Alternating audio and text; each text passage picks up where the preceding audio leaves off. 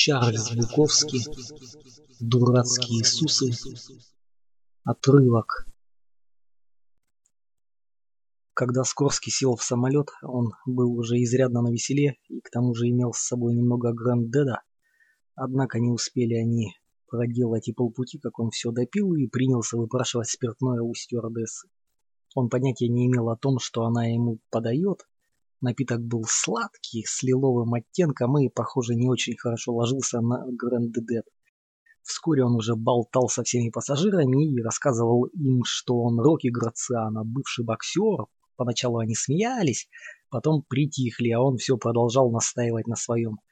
«Я Рок, ага, я Рок, эх, как я их всех вырубал, живот и в голову, а как толпа у меня стонала». Потом его начало тошнить, и он едва успел добраться до сортира.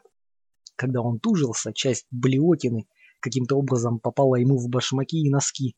Тогда он снял и башмаки, и носки, постирал носки и вышел в салон босиком. Носки он положил куда-то на просушку, ботинки тоже куда-то задевал, а потом и вовсе забыл, куда все это засунул. Он принялся расхаживать в проходе между креслами босиком. «Мистер Скорский», — сказала ему стюардесса, — «сядьте, пожалуйста, на место». Грациано, Рок, кстати, кто черт подери украл у меня башмаки и носки, голову оторву. Он наблевал прямо в проходе, и одна старуха зашипела на него, как змея. «Мистер Скорский», — сказала стюардесса, — «я убедительно прошу вас занять свое место». Дэн схватил ее за руку. «Ты мне нравишься. Сейчас я тебя прямо в проходе буду насиловать. Только представь себе, изнасилование в небе. Ты получишь огромное удовольствие. Бывший боксер Рорики Граппиано насилует стюардессу над Иллинойсом. Иди сюда». Дэн обхватил ее за талию. Лицо у нее было до ужаса невыразительным и дурацким. Молодая, самовлюбленная и уродливая. У нее было умственное развитие грудастой синички и не было сисек. Однако она оказалась сильной, она вырвалась и бросилась в кабину пилота. Дэн блеванул, дошел до своего места и сел. Вышел второй пилот, человек с огромными ягодицами, крупной челюстью и трехэтажным домом, с четырьмя детьми и сумасшедшей женой. «Эй, дружище», — сказал второй пилот, чего, мать твою? Приди в себя. Я слышал, ты поднял шум. Шум? Какой шум? Ты случаем не педрила, летун? Говорю тебе, приди в себя.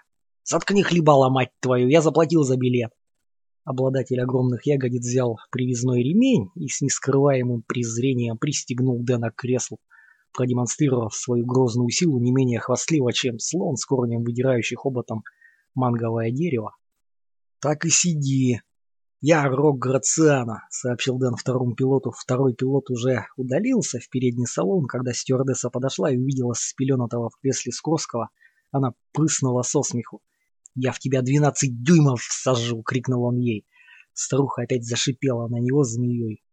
Из аэропорта босиком он добрался на такси до нового виллиджа. Он легко нашел комнату, а также бар за углом.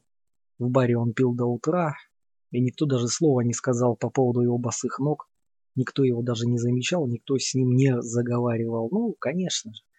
Он же попал в Нью-Йорк. Никто не сказал ни слова, даже на утро, когда он покупал носки и ботинки, войдя в магазин босиком. Возраст города исчислялся веками, город был искушен во всем и потому лишен смысла и равнодушен. Через пару дней он позвонил Сигну. «Как долетели, мистер Скорский?» «Отлично. Ну что ж, я сегодня завтракаю в Грифо, это совсем рядом с Уолдуэй. Давайте встретимся там, допустим, через полчаса. А где это Грифо? То есть адрес какой? Так и скажите водителю Грифо. Он повесил трубку. Сигна, то есть. Дэн сказал водителю Грифо, и они доехали. Он вошел, остановился в дверях. В заведении было 45 человек, который из них Сигна. «Скорски?» — услышал он чей-то голос. «Сюда!» Там был столик, Сигна, еще один. Они пили коктейль. Когда он сел, подошел официант и поставил коктейль перед ним. Господи, это уже было похоже на дело. «Откуда вы узнали, кто я такой?» — спросил он Сигна. «Да так, узнал», — сказал Сигна. Сигна никогда не смотрел на человека, всегда только поверх его головы, точно ждал некоего откровения или того, что вот-вот вылетит птичка, а то и отравленная стрела, выпущенная африканкой у банги. «Это странновато», — сказал Сигна. «Да», — сказал Дэн. «Странновато и весьма. Я говорю, это мистер Странновато, один из наших старших редакторов». «Привет», — сказал Странновато. «Я всегда восхищался вашим творчеством». Со Странновато дело обстояло как раз наоборот. Он постоянно смотрел вниз, на пол, как будто ждал, когда нечто выползет наружу в щель между половицами. То ли обнаружится выход нефти, то ли загнанная охотниками рысь, то ли полчища ошалевших от пива тараканов. Никто не произносил ни слова. Дэн прикончил свой коктейль и ждал, когда это сделают они. А они пили очень медленно, как будто их это не касалось, как будто это было водянистое молоко. Выпив еще по коктейлю, они направились в контору.